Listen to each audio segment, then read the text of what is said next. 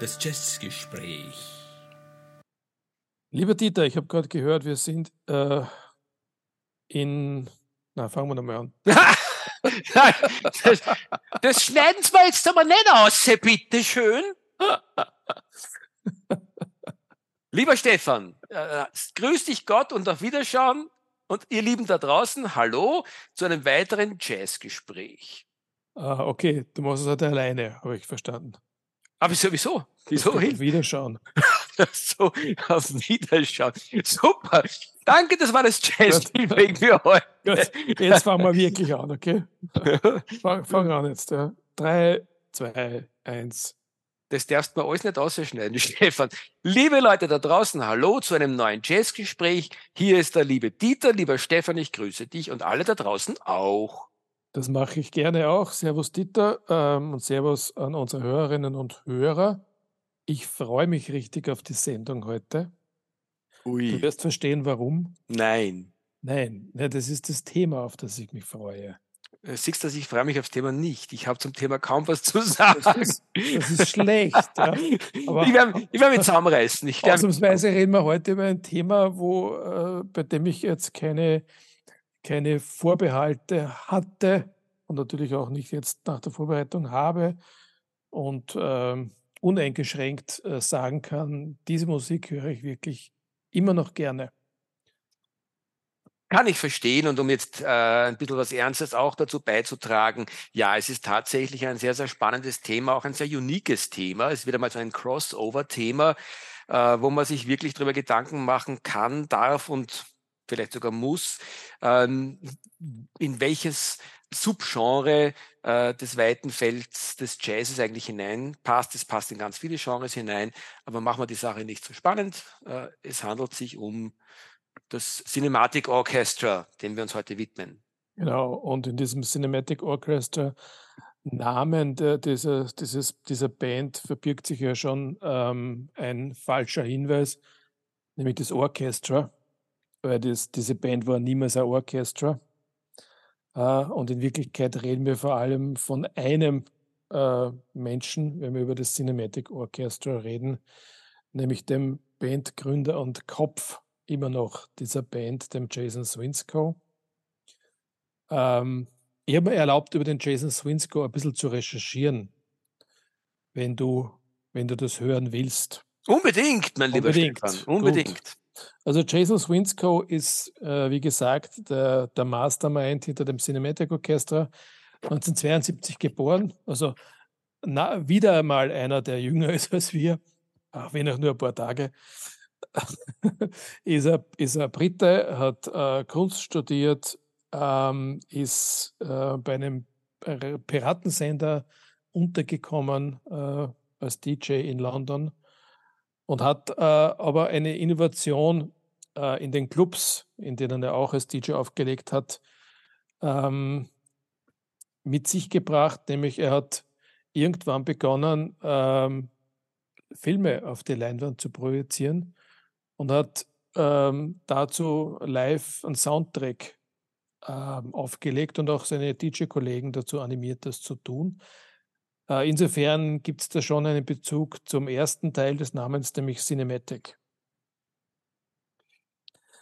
Ja, ähm, gut, zum Thema ja. Cinematic gibt es ja sogar ganz, einen ganz massiven Bezug, zu dem wir später noch kommen ja, ja, werden. Aber das ist so der, der erste Einstieg. Ich darf vielleicht nur korrigierend dazu sagen, es ist zumindest, oder sagen wir relativierend dazu sagen, dass mit dem Orchestra rechtfertigt sich vielleicht ein wenig, weil im Övre dieser interessanten Band sehr wohl dann ähm, später mal eine Aufnahme mit einem äh, Orchestra gemacht wurde. Auf der anderen Seite haben das die Purple auch gemacht und die hießen auch nicht die Purple Orchestra. Das ist eigentlich wahr, ja. Okay, gut. gut. Also, vielleicht noch ein paar, paar Wörter zum, zum, zum Mr. Swinsko. Also er ist eigentlich kein, kein Musiker im, im klassischen Sinn. Seine Instrumente sind eher die Sampler und die Sequencer, also letztlich der Computer. Ähm, dennoch würde ich sagen, dass der Sound des Cinematic Orchestra alles andere als elektronisch klingt auch wenn man, auch wenn man die Musik so als eine Mischung von Jazz oder New, New Jazz oder wie das heißt, ja, und Elektronika ähm, bezeichnen könnte mit, mit Hip-Hop-Einflüssen. Aber insgesamt finde ich, ist der Sound vom Cinematic Orchester immer ein sehr warmer, analoger Klang. Und das liegt auch daran, dass letztlich auch tatsächlich äh, richtige Musiker in der Band mitspielen. Was findest du das auch so? Absolut, Stefan. Und wir haben schon wieder mal so eine kleine Klammer. Ich möchte äh, dazu sagen, eine äh, grenzgeniale Klammer äh, zu unserer letzten Sendung, weil auch beim Robert Glasper, der ja durchaus als astreiner Jazzer durchgeht, aber sich sehr wohl in der elektronischen Musik in, mit dem Robert Glasper äh, Experiment heißt, glaube ich, die seine, seine Band. Experiment, äh, ja. ja mhm äh, dann manifestiert hat. Äh, und was wir beim Gleisbach gesagt haben, nämlich, dass er äh, auch dann, wann er eigentlich eher in den Bereich Electronic Music rübergeht, also sampled, dass er immer seine eigenen gespielten Dinge, oder sagen wir, dass seine, die von ihm selbst gespielten Kompositionen und auch die, ähm, die, die, die äh, Melodie äh, Fragmente sind Jazz, den er selber mit seiner Combo eingespielt hat. Und das gilt für Cinematic Orchestra ganz genauso, dass die eine echte Band sind und auch wirklich live echt Jazz zum Beispiel produzieren können und dass sie dann einfach aber ihre Musik dann auch nehmen, um sie entsprechend elektronisch äh, weiterzuentwickeln. Mhm. Und besonders warm und analog wird es ja dann, wenn, wenn auch noch die, die Stimmen dazukommen, ob das jetzt weibliche oder männliche Sänger sind oder ob es ein Chor ist, dann wird es dann so richtig ähm, ja, heimelig, würde ich jetzt mal sagen. Das ist vielleicht der falsche Ausdruck, aber ähm, wir kommen zu den einzelnen äh, Aufnahmen ja dann später noch. Ich habe da ein Zitat gefunden und hätte gern gewusst, ob du dem zustimmen würdest. Ähm, das ist von einer Seite, die heißt laut.de. Äh, die haben ähm, also von, von dort ist das, ist das äh, entnommen. Ähm, da steht, Jason Swinsko wurde gemeinsam mit Nils Peter Mollwehr und Buge Wesseltoft als führender Kopf der andauernden Runderneuerung des Jazz genannt. Das hat echt was für sich. Das finde ich jetzt ganz gut, diese Klassifizierung, weil ich mir auch gedacht habe, wie würde ich persönlich äh, das Cinematic Orchestra einordnen und dazu später von mir auch noch ein paar äh, Nebenstränge vielleicht, Stefan, wenn du gestattest.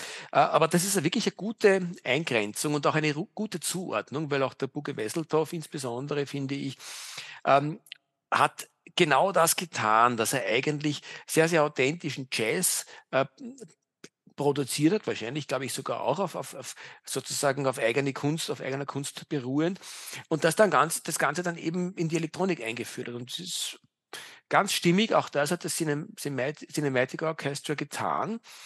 Und äh, wie mir scheint, ähm, wenn, wenn die jetzt auch in einen Topf hineingeworfen werden mit diversesten anderen Größen, wie du gerade gesagt hast, ist es trotzdem so, dass das Cinematic Orchestra für mich äh, outstanding ist, weil es so ein bisschen ähm, einen, einen, du sagst warm, hast du jetzt schon mehrmals gesagt, weil es so einen ganz eigenen Sound produziert hat, der jederzeit ähm, als Hintergrundmusik durchgeht. Man kann einfach während des Sports oder von mir sogar während man Essen kocht oder sonst so irgendwas ähm, äh, den Großteil ihrer Musik ablaufen lassen und wird dadurch nicht wirklich quasi weggezogen von seiner Konzentration. Wenn man sich allerdings auf die Musik einlässt äh, und mal so wirklich die Alben ich finde nicht, wäre wahrscheinlich in, in, diesem Falle anders als sonst weniger Alben wirklich empfehlenswert finden als du, aber die, die ich empfehlenswert finde, sind so, dass sie echte Ikonen äh, der Jazzmusik und am Ende des Tages sogar echte Ikonen der modernen Musik geworden sind. Mhm. Von sich selbst sagt er angeblich, dass er Musik mag, die sich erst nach mehrmaligem Hören erschließt. Beim Cinematic Orchestra hätte ich diesen Eindruck gar nicht, dass die Musik äh, kompliziert sich anhört, wiewohl die Komposition und die Dramaturgie wahrscheinlich schon einiges an Tiefsinn hat. Aber also für mich erschließt er sich sehr schnell, die Musik. Aber er nimmt sich ja Zeit bei der Musik. Ne? Da, also es gibt ja selten jetzt äh, Stücke von Cinematic Orchestra, die, naja, die, also fünf Minuten ist das Mindeste, aber es geht wohl eher in die Richtung zehn Minuten. Und da hat man natürlich auch Zeit, das zu entwickeln, die Dramaturgie des Stücks. Ähm, und es ist für mich nicht kompliziert, die Musik. Nein, ich gebe dir recht, aber du hast auf einen Punkt hingewiesen, den ich sehr spannend finde und das teile ich mit dir, diese Ansicht. Es ist ein bisschen so, dass er eigentlich äh, Melodiebögen oder Themen quasi anreißt, die für mich sofort ins Ohr gegangen sind. Ähm, speziell auf den wirklich großen Platten von mhm. Cinematic Orchestra. Ähm, und die gehen wirklich, die funktionieren beim ersten Mal reinhören und in einer gewissen Art der, der traumwandlerischen Weiter, äh, des traumwandlerischen Weiterspaziergangs, so empfinde ich das, werden dann in den nächsten fünf bis zehn Minuten ähm, wird dieses Thema einfach weitergetragen und variiert. Und äh, da wird es dann meistens durchaus sehr spannend, wie, wie sich dann Themen, die aufs Schnelle hinhören, vielleicht eher so klingen, als würde sich da einfach eine gewisse, sehr angenehme Melodie durchziehen. Sehr wohl auch durch die unterschiedlichen Instrumente, die eingesetzt werden, äh, ständig immer wieder aufs Neue moduliert wird. Ja, und ähm, es ist auch so, dass du, wenn, wenn du so ein, ein, ein Stück hörst, es ja oft so ist, dass du, dass du eine, eine sehr, sehr getragene Einleitung hast, dann steigert sich das langsam, steigert sich, steigert sich. Und fünf Minuten später ist, kommt dann plötzlich ein Gesang dazu, ja, was ja eigentlich total unüblich ist. Weil du hast entweder Gesang dabei oder du hast es nicht. Aber das wird ja als, Stil, als Stilmittel noch zusätzlich eingesetzt. Ja. Mhm. Und, und meistens, oder mir geht es zumindest so, dass alle Stücke vom, vom Cinematic Orchester, wo, wo Stimmen dabei sind, für mich im Grunde ohnehin großartig sind. Ja. Über die Instrumentalstücke, da kann man jetzt äh, diskutieren, ob das eine oder das andere vielleicht ein bisschen langweilig ist oder, äh, das, oder schlechter als das andere. Bei den, bei, den, bei den Stücken, wo die Vocals dazukommen, das ist für mich immer großartig.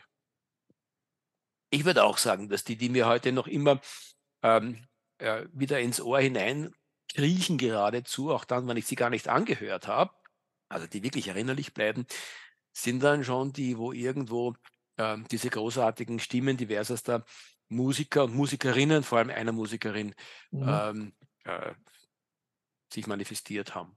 Genau, so ist es. Ja, vielleicht noch zur, zur Geschichte des Cinematic Orchestras selbst. Also hm, nach meiner Recherche hat so erste Aufnahme oder Studioerfahrung äh, gesammelt, so Ende der 97 oder so. Ähm, und dann ist es 99 tatsächlich mit dem Cinematic Orchestra losgegangen. Es ist das erste Album erschienen. Das war, soweit ich mich jetzt erinnere, noch ein reines Instrumentalalbum äh, namens Motion. Äh, und dieses Album hat schon ordentlich Wellen geschlagen und, und, und wirklich äh, wurde begeistert aufgenommen. Ähm, ich habe es jetzt wieder gehört. Wir haben vor allem diese, diese, die, die, die Namen der Stücke, die, die prägen sich so ein, ja. So wie, äh, was soll ich da stehen? Ode to the Big Sea zum Beispiel oder äh, Night of the Iguana, Diabolos, ja. Das sind so, so, so Landmarks irgendwie, ja, die man, die man, wo man, wo man schon aufgrund des Namens mal neugierig wird, was ist das für Musik, was sich da dahinter verbirgt. Mhm. Mhm. Nein, sie haben zweifelsohne so um die Jahrtausendwende mit Motion einen wirklichen Standard gesetzt, nicht nur für sich selber, sondern durchaus für die gesamte Musikgeschichte, finde ich. Das ist auch eines dieser beiden Alben. Ich glaube, ich habe es da nicht gesagt, bei mir sind es im Wesentlichen zwei Alben, für die ich sie wirklich sehr, sehr schätze. Ich muss allerdings auch gleich ein bisschen einschränkend dazu sagen, ähm, diese zwei Alben, die sie wirklich für mich in den absoluten Olymp äh, der Musik, Musikgeschichte äh, empor äh, schweben haben lassen. Äh, damit wäre es dann für mich auch schon getan. Mehr würde ich persönlich gar nicht empfehlen, aber Motion gehört da eben definitiv dazu. Also ich weiß auch, welches zweite Album du dann empfiehlst, aber da, da kommen wir später dazu. Im Übrigen, bevor ich es vergesse, an alle, äh, also eine Information für alle, die jetzt äh, nach der Sendung äh, das Cinematic Orchestra äh, hören und dann vielleicht kaufen wollen.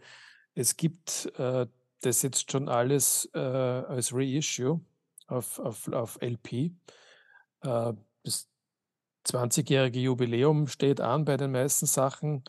es gibt ähm, Reissues, die mehr Stücke drauf haben als die ursprünglichen ähm, Veröffentlichungen. Also, wenn man jetzt Cinematic Orchestra auf Platte kaufen will, dann gibt es eine gute Gelegenheit dazu.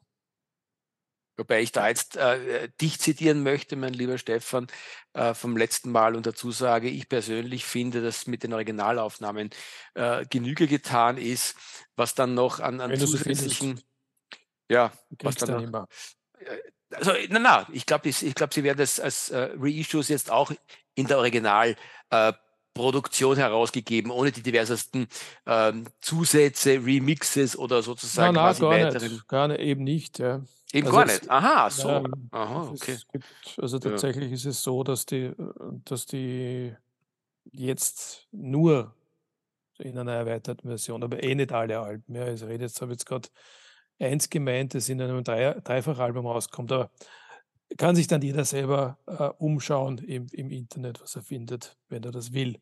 Genau. Gut. Ähm, ja, also äh, Motion war das erste Album, ist nach wie vor großartig, super zum Anhören, äh, funktioniert in vielen Stimmungen. Ähm, ja, und ich wäre jetzt bei diesem Punkt angelangt, wo wir diesen tatsächlichen Bezug zum Kino darstellen und herstellen. Und der Punkt der verlangt vielleicht den einen oder anderen Exkurs. Du weißt, worauf ich anspiele? Nein. Okay. Ich bin genauso ahnungslos wie unsere weiteren Zuhörerinnen. Also es ist aufgrund dieses, dieses doch sehr, sehr großen Erfolgs mit dieser ersten Veröffentlichung des Albums Motion ähm, hat das Cinematic Orchestra im Folgejahr, also ich glaube im Jahr 2000, einen Auftrag des Porto Film Festivals bekommen, äh, eine neue Filmmusik zu komponieren für einen äh, im Jahr 2029 erschienenen Film. Ähm, der Mann mit der Kamera auf Deutsch oder auf Englisch The Man with the Movie Camera.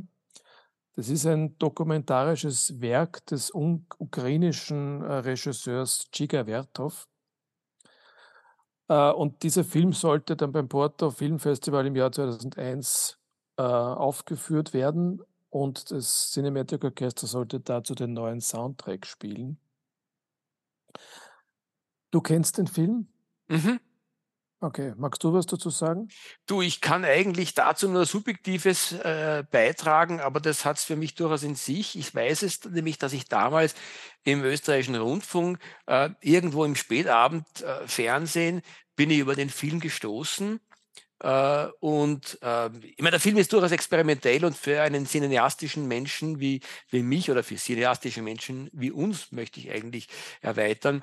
Äh, nicht unspannend, aber was mich wirklich eben damals von den Socken gehauen hat, das war diese geniale Filmmusik. Da bin ich das erste Mal auf die äh, auf das Cinematic Orchestra gestoßen und ich muss ehrlich sagen, ich war wirklich von den Socken, von dieser wirklich lässigen, groovigen Musik die, obwohl absolut äh, passend zum äh, Anfang des Jahrtausends, eigentlich passt für mich sogar eher äh, in die 80er und 90er Jahre des vorigen äh, Jahrhunderts hinein. Eine superlässige, groovige Musik, aber sie hat zu diesem Film auch eine Zeitlosigkeit erzeugt, äh, die mich wirklich erstaunt hat.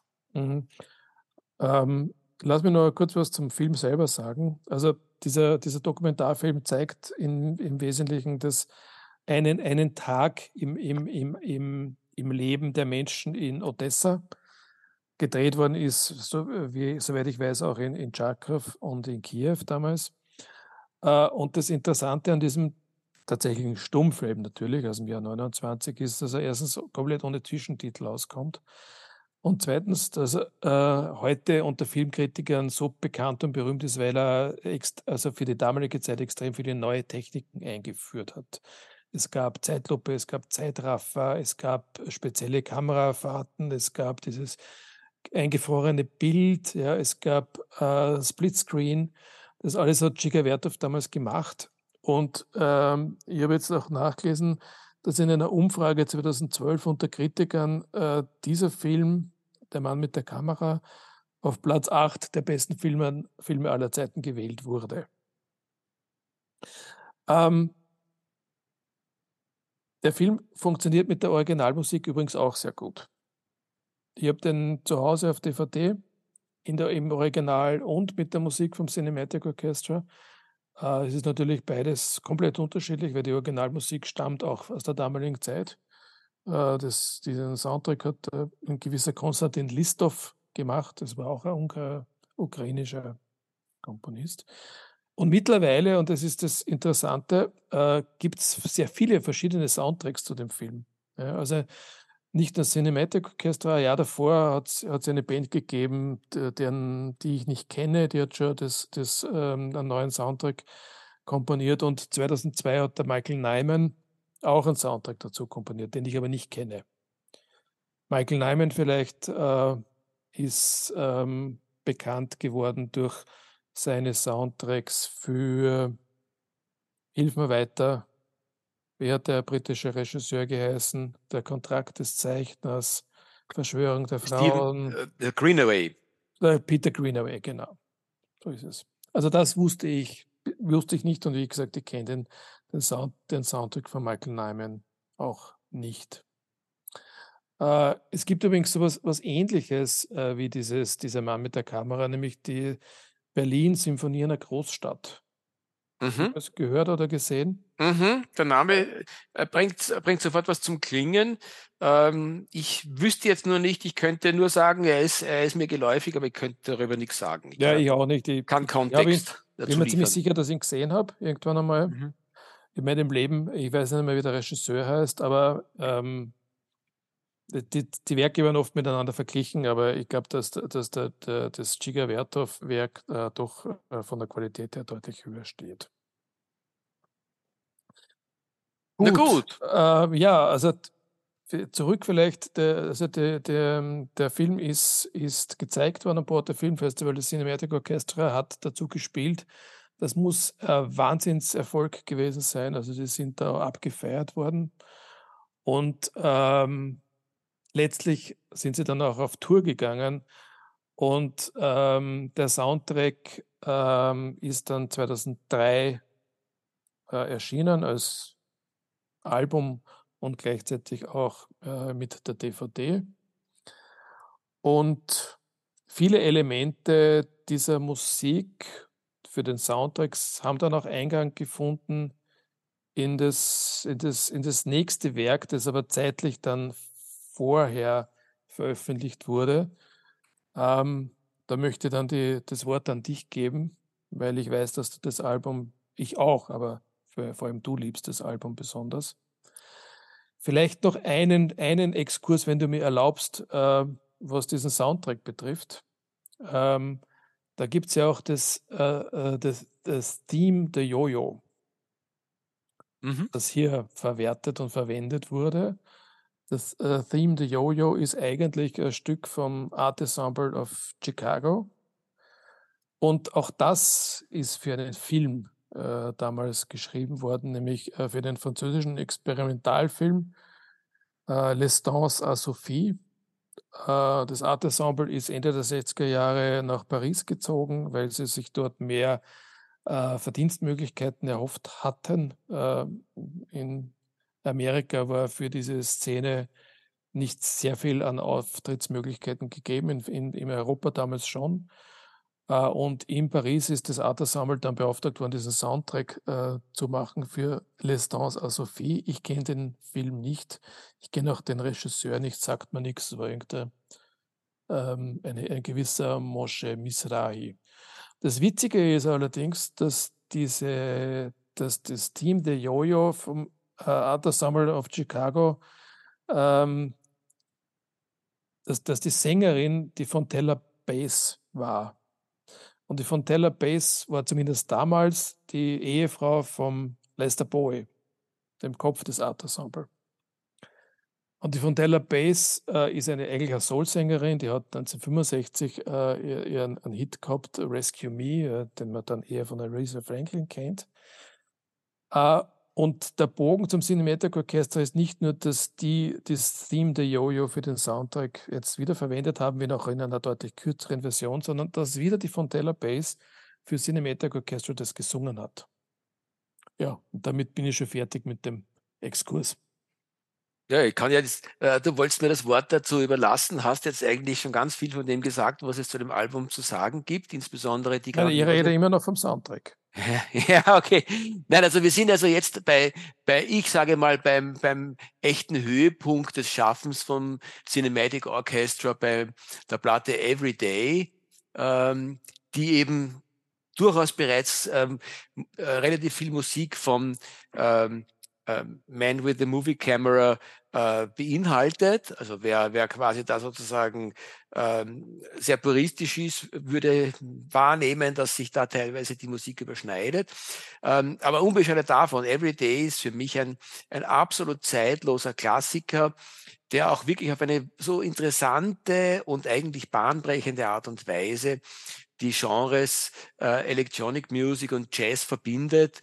Äh, und dann auch noch quasi sehr überzeugende äh, Ausflüge macht in die Funk- und Soul-Music, dass man eigentlich äh, ja, sagen muss, das ist sicher eines der, der naja, vielleicht so der 100 maßgeblichen äh, Jazz-Alben, die, die jemals eingespielt wurden.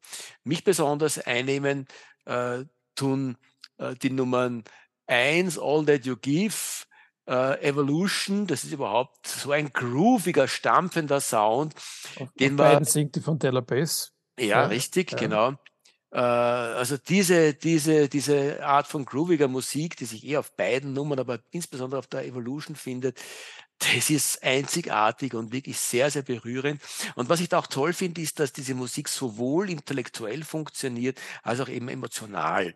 Das kannst du sofort in jeder, äh, in, also früher hat man dazu Diskothek gesagt, das kannst bei jeder Party, bei jedem Rave, bei was immer auch, also dann, wo Leute sich veranlasst fühlen, ähm, nach ein paar guten Gläsern äh, Wein oder Bier, äh, sich der Musik hinzugeben, das kannst du überall auflegen, da kannst du dazu tanzen, dich, dich äh, äh, bewegen.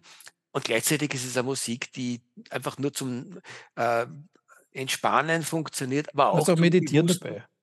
Meditieren, ja. Oder auch zum bewussten Zuhören, weil sie ja, auch strukturell alles. so interessant aufgebaut ist. Und das ist auch etwas, was insgesamt für diese Platte, aber mit Abstrichen für, für das Cinematic Orchestra insgesamt äh, gilt, dass sie eine, eine wirklich interessante äh, Crossover-Musik geschaffen haben, die sozusagen quasi auch beim Zuhören funktioniert. Ja. Aber es äh geht ja weiter. Also von den Stücken, die du genannt hast, da, da stimme ich da vollkommen zu. Es geht ja dann weiter mit All Things to All Men, ja, wo dann äh, Gastsänger Roots Manuba ist, das ist äh, britischer Hip-Hopper. Ähm, übrigens selber Jahrgang wie das Winsko. Und, und dann äh, weiter das letzte Stück, äh, oder wie heißt das nochmal? Warte mal, Moment ähm, Everyday, Everyday ja, wo dann mhm. die Chöre dazukommen irgendwann. Ja. Mhm. Es ist einfach genial, das Album. Ja, da, ja da das Album auch, ist wirklich genial. Ja. Es gibt da keine, keine Schwachstelle. Jetzt, äh, ja. So kann man das, ja. Und gerade das uh, uh, All Things to, uh, to All okay. Man, wie du es erwähnt hast, ähm, wo es dann eigentlich ja, in, in, den Bereich Hip-Hop oder Rap hineingeht, äh, finde ich auch sehr mutig, weil es gleichzeitig fast ein bisschen diese Platte bedient irgendwo ganz viele Klischees, ähm, aber das auf so einem hohen Niveau, dass du nie das Gefühl kriegst, das ist beliebig, sondern es ist wirklich, es setzt eigentlich Standards. Das muss man wirklich sagen. Ja, und da vielleicht darf ich jetzt nochmal zurückkommen auf die Veröffentlichung. Also ich habe das Doppelalbum, das, äh, das dem Originalalbum entspricht. Das habe ich vor ein paar Jahren gekauft. Und jetzt gibt es eben das Ganze in einer Dreifachausgabe, ich glaube, auf färbigen Vinyl. Kann man sich auch kaufen, äh, ist aber nicht notwendig. Diese, weil das ursprüngliche Album war in seiner Gesamtheit konsistent ja, und, und fertig. Äh, ob man jetzt die zwei Songs, die dann bei der, bei, der, bei der jetzigen Ausgabe noch dabei sind oder drei noch dazu braucht, weiß ich nicht. Finde eher nicht. Ja. Das wäre mein Appell gewesen von ja, ja. vor ungefähr einer Viertelstunde, dass ich gemeint habe, es reicht. Ich weiß, aber, ich weiß aber nicht, ob es das Original oder das ja. Reissue des Originals noch gibt am Markt oder nicht. Leute, schaut euch das an und schreibt uns doch ein E-Mail, ob ihr es gefunden habt. Würde uns, glaube ich, sehr genau. interessieren. Also, äh, das ist für, für äh, von uns beiden die heute die absolute Kaufempfehlung. Ungeschaut, ungehört. Mhm. Ja. Absolut. Wo dann, glaube ich, äh, die Meinungen ein bisschen auseinandergehen. Das war schon damals so, wie das Album erschienen ist. Es, es gab dann vielleicht, ähm, ja, es gab 2000, 2002 ist Everyday erschienen, 2003 ist den, eben den Nach, im Nachgang der Soundtrack erschienen, von dem wir gesprochen haben. Und dann gab es einmal eine mehrjährige Schaffenspause. Ja. Äh, und 2007 erst ist das, das nächste Album äh, rausgekommen mit dem Titel Ma Fleur.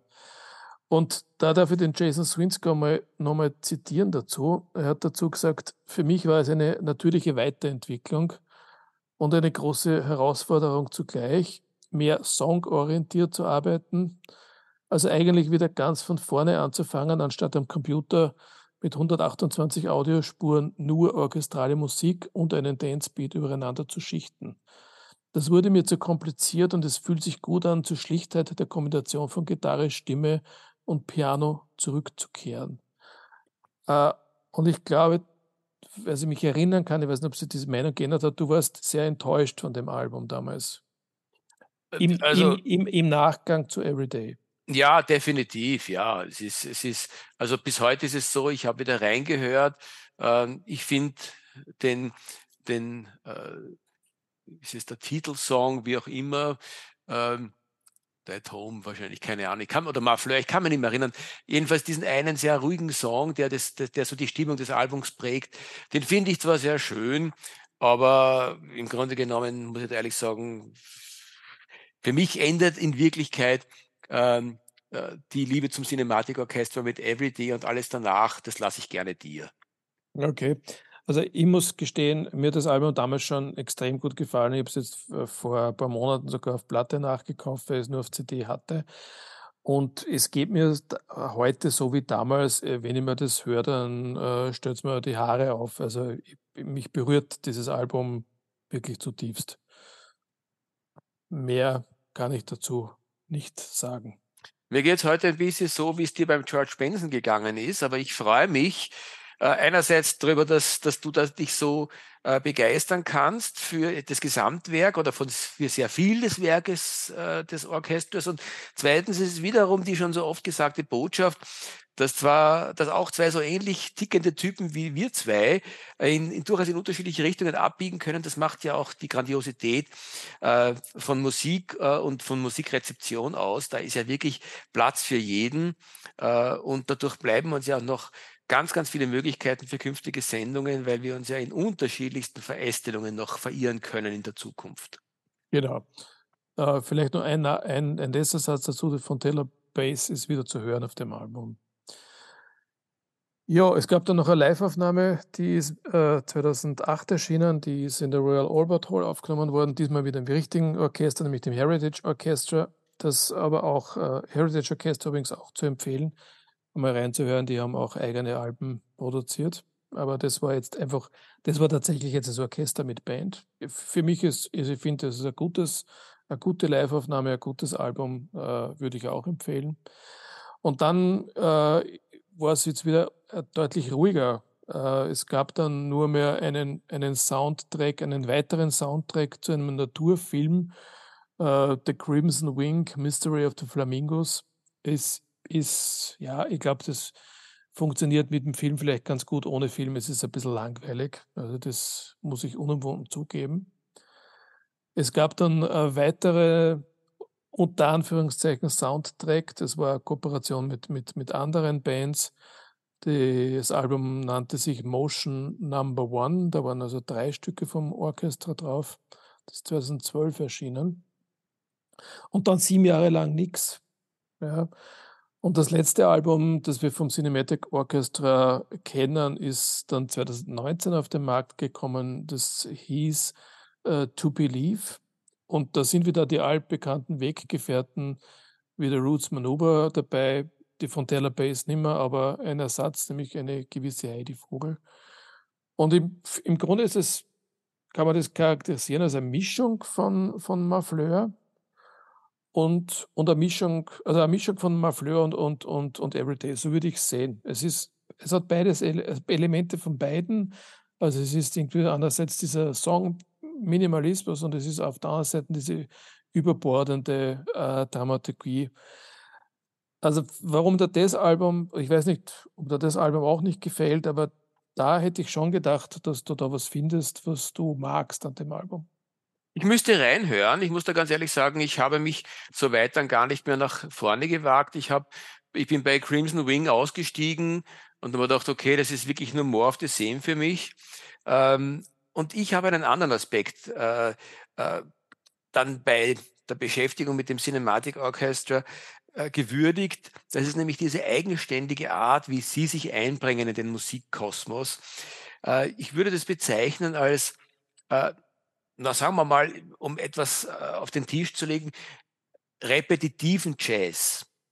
Ähm, weil es ist jetzt nicht nur so, dass sie einfach quasi einzelne ähm, äh, Phrasologien ihrer, ihrer im Studio oder live eingespielten Musik dann eben äh, im, im Prinzip des Electronic Sampling zusammenführen, sondern es ist wirklich so ein Prinzip, das sich durch alle ihre äh, Alben irgendwie durchzieht dass das Ganze ähm, sich zwar während des ähm, äh, der fünf bis zehn Minuten, die wir heute schon angesprochen haben, sehr interessant entwickelt, aber es bleibt immer so repetitiv, aber auf eine durchaus sehr positive und angenehme Art und Weise.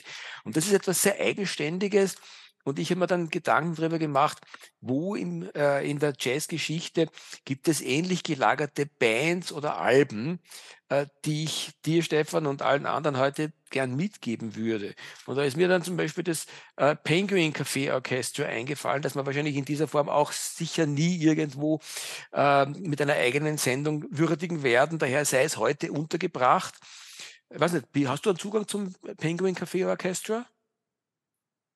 Er nickt, ja. Ja, Ihr seht ihn nicht ähm, nicken, er, er, er nickt. aber nichts, also ist äh, nichts, was mir jetzt in, in, in tiefster Erinnerung geblieben wäre. Nichts, wo, wo ich gesagt hätte, das muss ich haben. Aber ich kenne das, ich kenne die Musik, ich weiß, was du meinst. Mhm. Mich hat sie bisher nicht gepackt, aber das kann sich ja ändern. Ja, vielleicht solltest du wirklich rein und ich würde da im Konkreten eigentlich eh nur zwei äh, Platten von, von den Herren äh, empfehlen. Der Mastermind hinter dem Penguin Café Orchestra, damit es gesagt wird. Das ist sehr ähnlich übrigens auch da. Da gibt es Überschneidungen, äh, wie es einen Mastermind beim äh, Cinematic Orchestra gab, gab es einen Mastermind beim Penguin Café Orchestra. Allerdings ist das um einige Zeit früher gewesen. Das ist der Simon Jeffs gewesen, der eigentlich äh, eher aus der klassischen Szene kam und dem irgendwo auch am Herzen lag, irgendwo so die Klassik in ein modernes Format zu bringen. Und das hat er mit dem Penguin Café Orchestra geschaffen. Und wie gesagt, es gibt aus meiner Sicht zwei Platten, die eigentlich beide äh, ja ähnlich schwerst empfehlenswert sind. Also äh, zwischen empfehlenswert und fast unverzichtbar. Das ist aus 1976 Music from the Penguin Café und dann aus 1981 das, äh, die Platte des gleichen Namens äh, wie die Band, nämlich eben einfach Penguin Café Orchestra. Beides leider Gottes momentan eher auf CD zu kriegen. Und ich bin gespannt, Stefan, wenn du reinhörst, was du dazu sagst. Vielleicht können wir ja das so machen, dass wir bei der letzten, bei der nächsten Sendung nochmal kurz äh, diese Sendung reflektieren ich höre in das Penguin Café Orchester rein, du hörst vielleicht in diese letzte Aufnahme To Believe rein. Und wir geben was zum Besten. Wir, wir geben was zum Besten. Ja. Lass mich, bevor wir zu den Empfehlungen kommen, noch eine zweite ähm, Entdeckung vielleicht auch für dich, hoffe ich, und für die, alle da draußen ähm, äh, ans Herz legen, nämlich genau dieses Repetitive, was ich persönlich äh, dem Penguin, äh, dem äh, Cinematic Orchestra unterstellen würde und das ich beim Penguin Café Orchestra wieder finde, findet sich bei einer Band, von der man das überhaupt nicht vermutet hätte. Es handelt sich nämlich um die Beastie Boys. Äh, dir sicher bekannt, Stefan, und allen da draußen, die sich mit moderner Musik beschäftigen, eigentlich als äh, die prägende äh, Hip-Hop-Band, die äh, den Hip-Hop in den Rock hineingebracht hat, sehr viele Led Zeppelin-Themen auf Vorsicht, Vorsicht, die, die prägende weiße Hip-Hop-Band. Weiße, richtig, ja, das ja. selbstverständlich, ja, das kommt auch noch dazu.